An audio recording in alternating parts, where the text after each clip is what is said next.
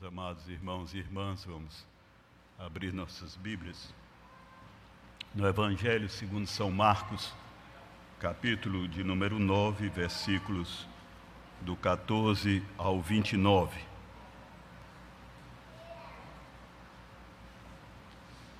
Evangelho segundo São Marcos, capítulo 9, versículos 14 ao de número 29 a cura de um jovem possesso.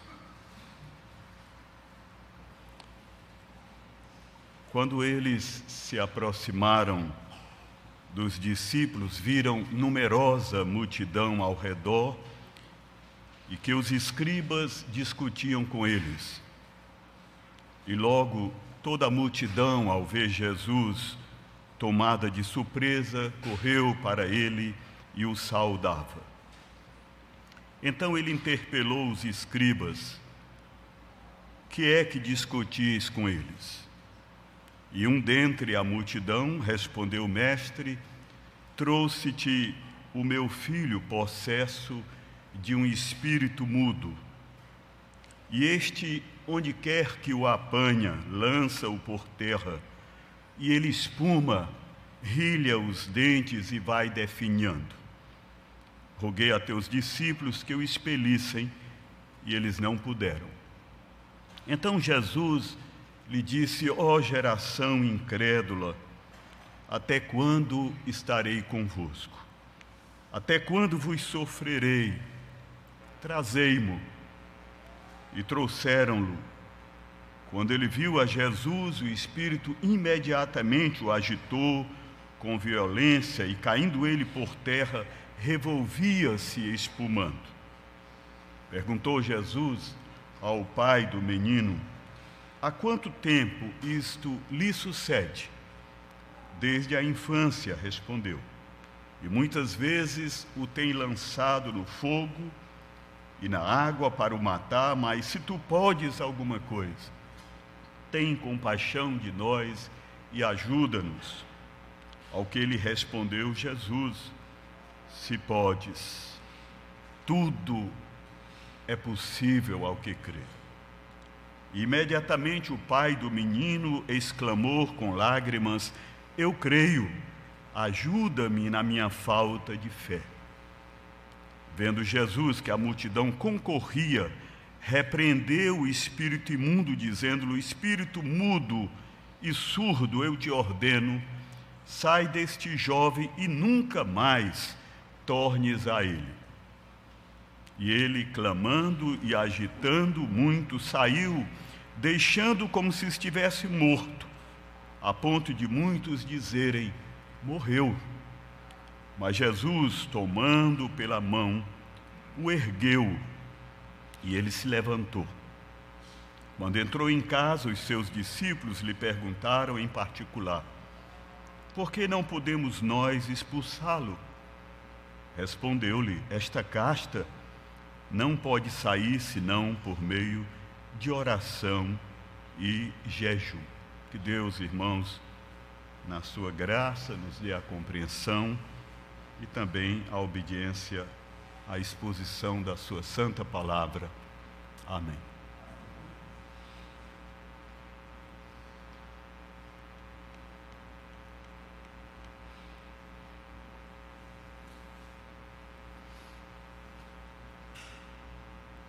Mas se tu podes alguma coisa, tem compaixão de nós e ajuda-nos. A questão, irmãos, que todos os personagens deste texto enfrentam é a mesma questão que nós enfrentamos nas nossas vidas e eu, como pregador, tenho o dever de enfrentar e de responder nesta manhã. Jesus Cristo pode nos ajudar.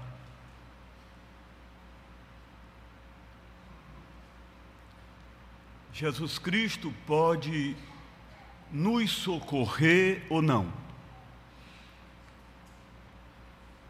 Jesus Cristo pode exercer a sua autoridade sobre as aflições da nossa vida ou não. O poder de Jesus pode nos socorrer em nossos problemas ou não. Meus amados irmãos, Jesus acaba de experimentar um momento de glorificação com Deus. Os céus dizem que Ele é o Filho amado, que todos devem ouvir. E ao sair do Monte da Transfiguração, ele encontra na base deste monte um cenário que é um microcosmo do próprio mundo. De um lado temos um filho endemoninhado, acompanhado de um pai em desespero. Também temos um grupo de discípulos que se revelam incompetentes para exorcizar este demônio. Temos escribas que não creem em Jesus e que ridicularizam os discípulos e entram numa controvérsia com eles. É este ambiente, irmãos, de necessidade, de incredulidade e de incompetência espiritual que o Senhor Jesus encontra. E ele começa a dialogar com todos esses personagens dessa história. E ele pergunta: o que é que está acontecendo aqui?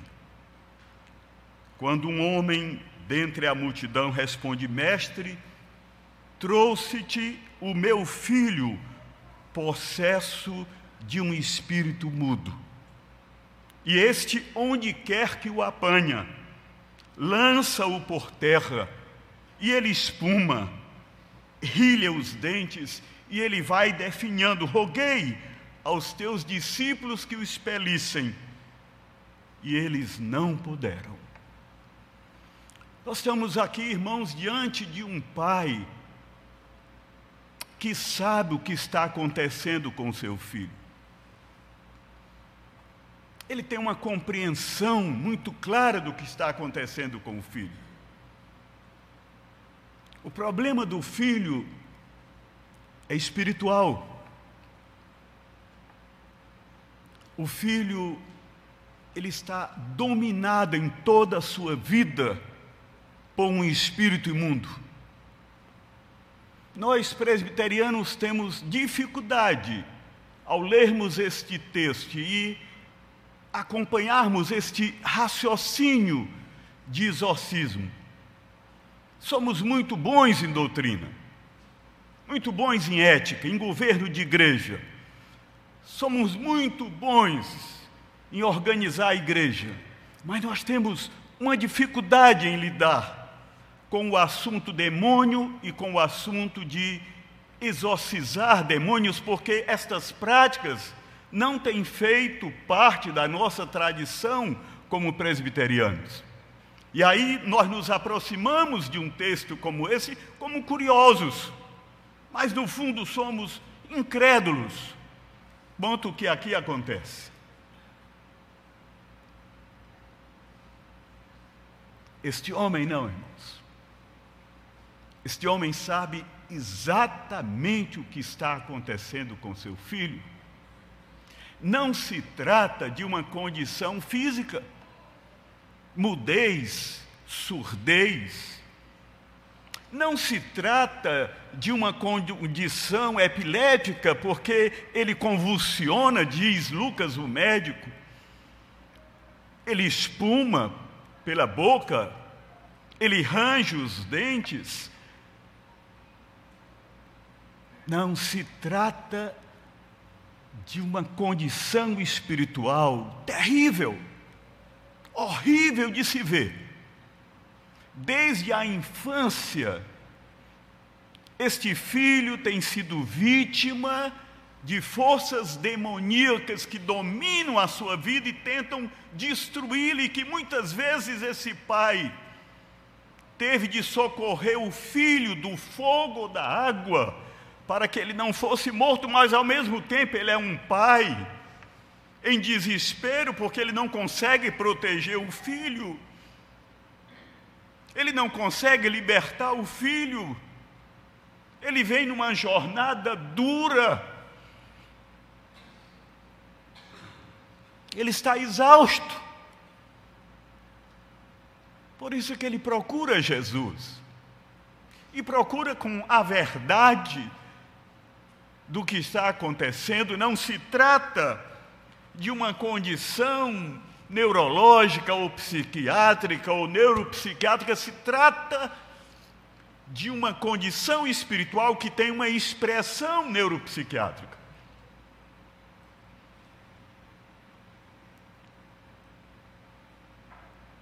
Este meu filho, Senhor, eu trouxe aos seus discípulos, na esperança de que eles libertassem, como eles libertaram outros, mas eles não puderam. E aí Jesus, irmão, solta um grito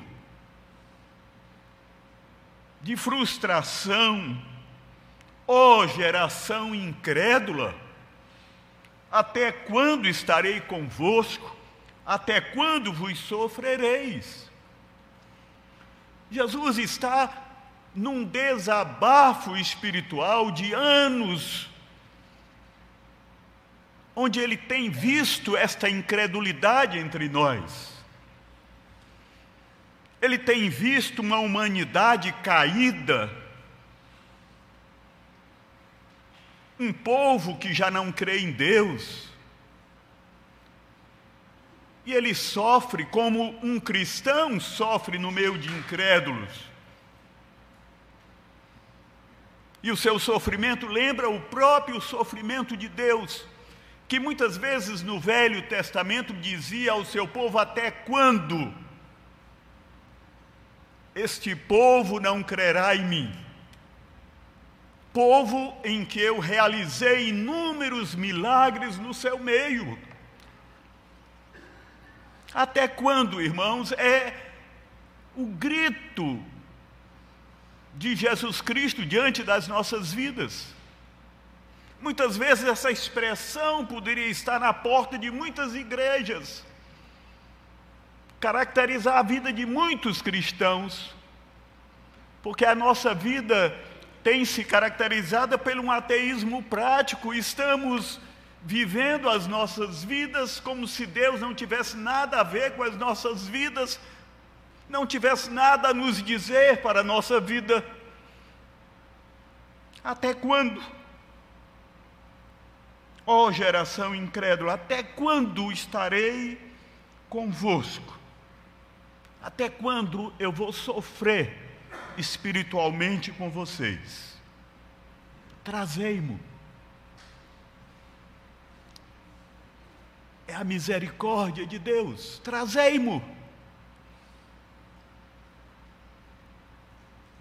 Nem a nossa incredulidade, irmãos nem a nossa indiferença diante de Deus impede a sua misericórdia, impede o seu socorro, a sua bondade, porque é expressão de um Deus fiel, não é a demanda de um povo infiel.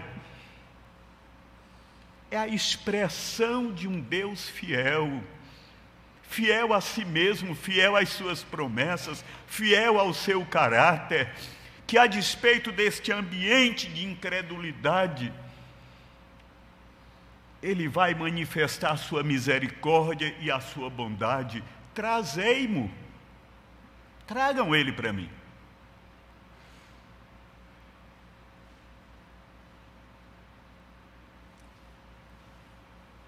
Trouxeram-lhe. Trouxeram-lhe, e quando ele viu a Jesus, o espírito imediatamente o agitou com violência e, caindo ele por terra, revolvia-se espumando. Perguntou Jesus ao pai do menino: Há quanto tempo isso lhe sucede? Desde a infância.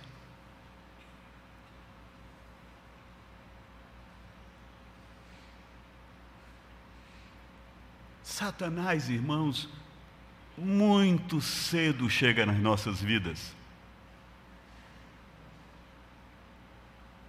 Ele não respeita a criança. Muito cedo. Por isso nunca é cedo orar pelos filhos. Nunca é cedo consagrar os filhos a Deus. Nunca é cedo instruir os filhos na fé. Porque o diabo chega muito cedo nas nossas vidas, na vida dos nossos filhos. Desde a infância.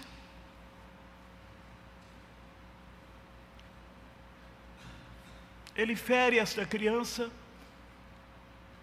ele inferniza esta criança, ele tira a paz desta criança domina a vida dessa criança, acompanha todo o seu crescimento, toda a sua evolução. É uma sombra terrível na vida desse menino.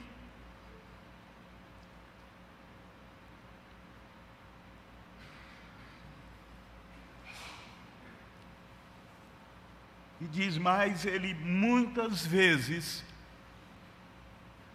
o tem lançado no fogo e na água para o matar.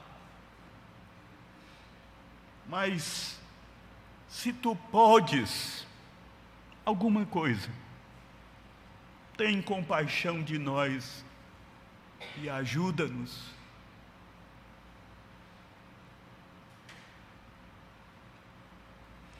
Ao que lhe respondeu Jesus: Se podes. tudo é possível ao que crer. Imediatamente o pai do menino exclama com lágrimas: Eu creio, Senhor. Ajuda-me na minha falta de fé.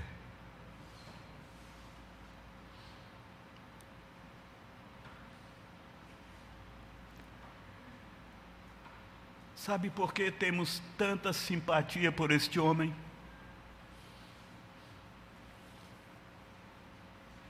Porque ele nos representa. Ele representa a todos nós na nossa luta pela fé, na nossa luta para crer. Ele representa a nossa fé, que é imperfeita.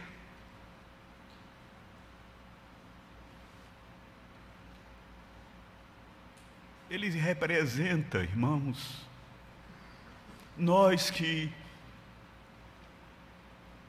muitas vezes nos culpamos, porque consideramos que a fraqueza da nossa fé é a causa porque os amados não são abençoados, os amados não são curados, os amados não são libertados, ou muitas vezes nós nos acusamos de ainda não sermos salvos, ainda não termos sido abençoados por Deus, porque não tivemos ainda a fé.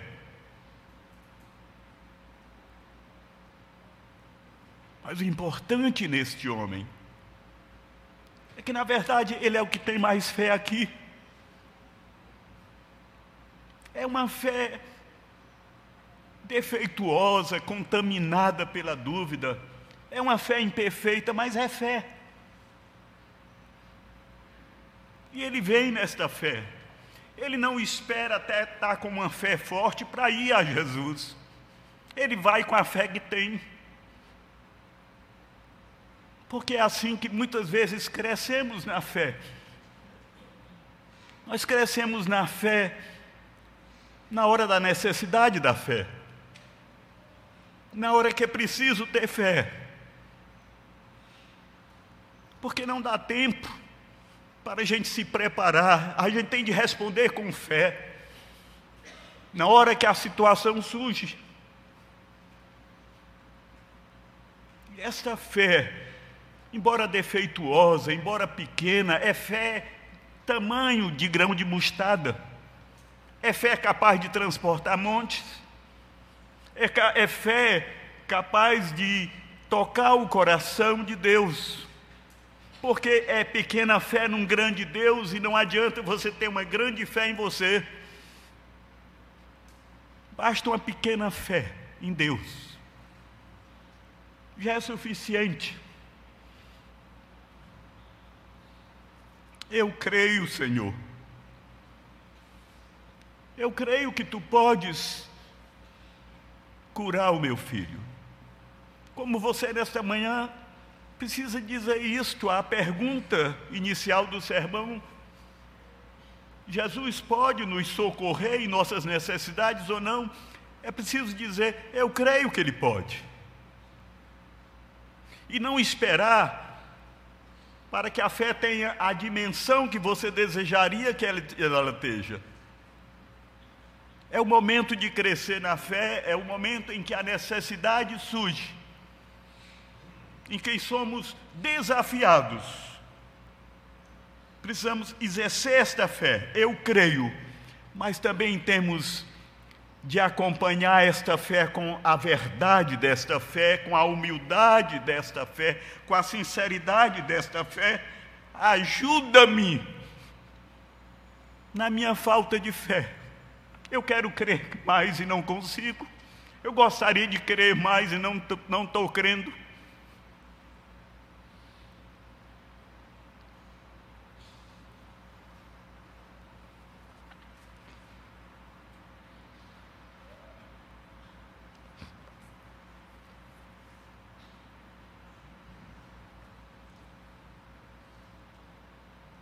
Vendo Jesus, irmãos,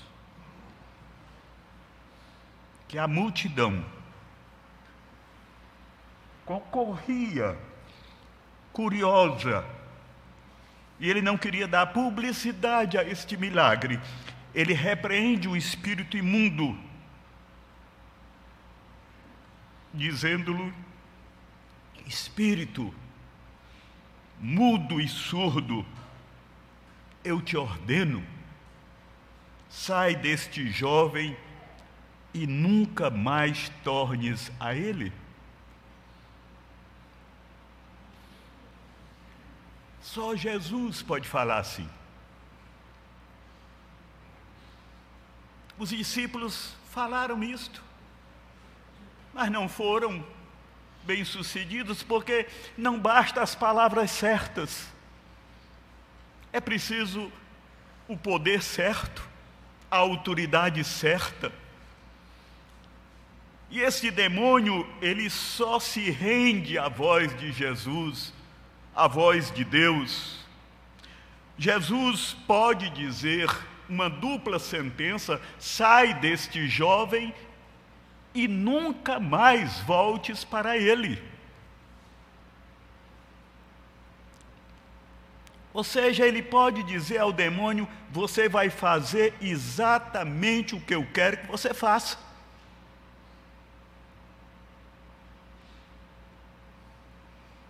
É um demônio poderoso? É. Nós vamos ver daqui a pouco. Mas é fácil para Jesus.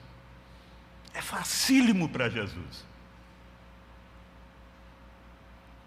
Porque para aquele que tem fé, nada é impossível.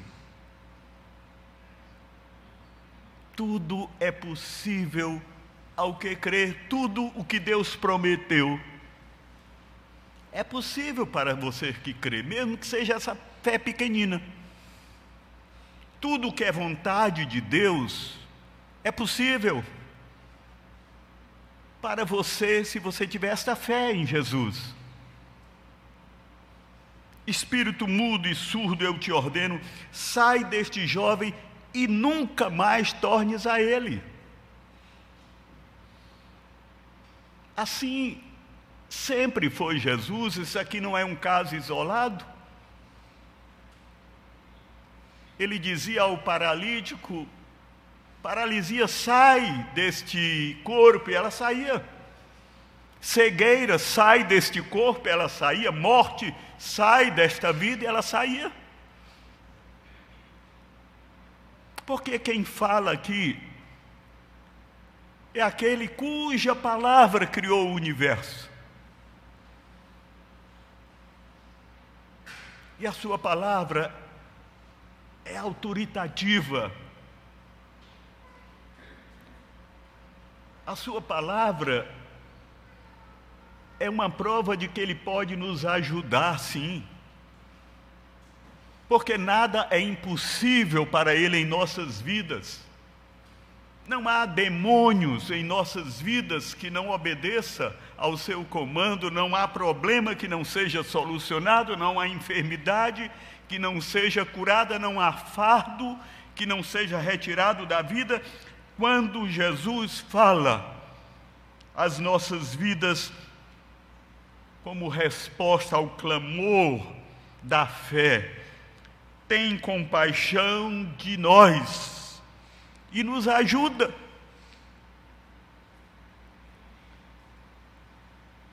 E o versículo 26 diz: E ele, clamando o demônio e agitando, muito saiu, deixando como se estivesse morto, a ponto de muitos dizerem: morreu.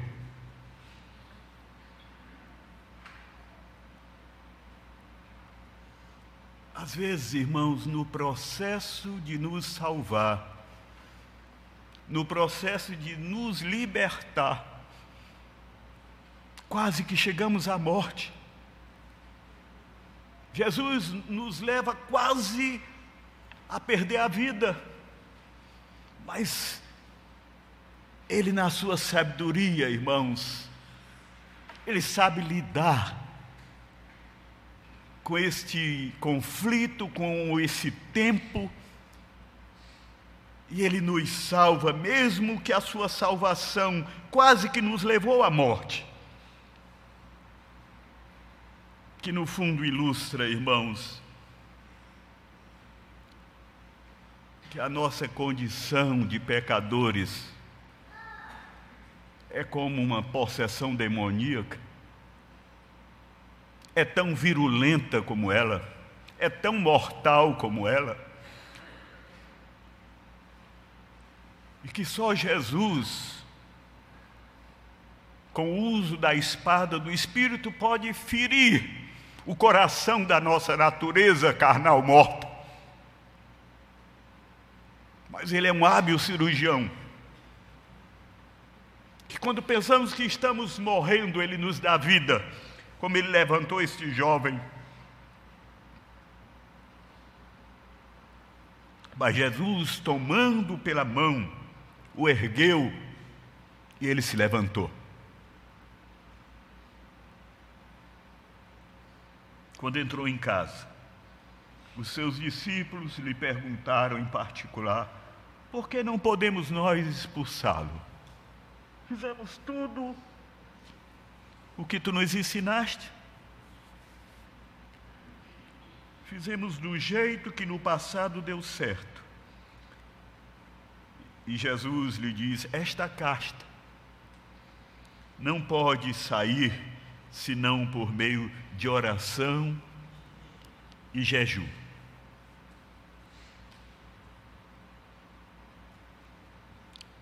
A teimosia, irmãos, de querer realizar a obra de Deus sem o poder de Deus. Nós separamos serviço de santidade. Nós separamos serviço de oração, serviço de jejum. Nós esquecemos que se não estivermos perto de Deus, em intimidade com Deus através da oração e de jejum, Ele não pode agir através das nossas vidas para socorrer outras vidas. Ele não pode nos usar para servir outras vidas. Ele não pode nos usar para libertar outras vidas. Ele não pode nos usar para salvar outras vidas.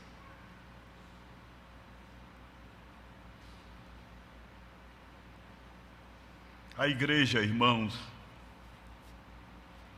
ela só solucionará os seus desafios se ela entender que ela precisa exercer fé orando, orar exercendo fé e também jejuar diante de Deus numa mensagem para Deus que queremos a morte da carne, queremos depender de Deus, queremos comunhão com Deus, queremos a vontade de Deus e não a nossa vontade.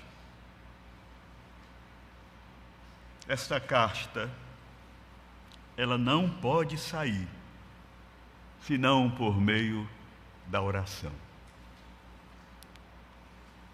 Meus amados irmãos, Jesus pode nos ajudar em nossas aflições, Jesus pode nos socorrer em nossos problemas? Sim. O texto nos ensinou isso nesta manhã. Esse texto tem como propósito despertar fé nos corações cheios de dúvida, mas também fazer crescer a fé naquele coração que ainda duvida. Esse texto nos ensina que nós devemos assumir as nossas dúvidas diante de Deus que devemos ver a fé como uma decisão que tomamos e não como um sentimento que sentimos.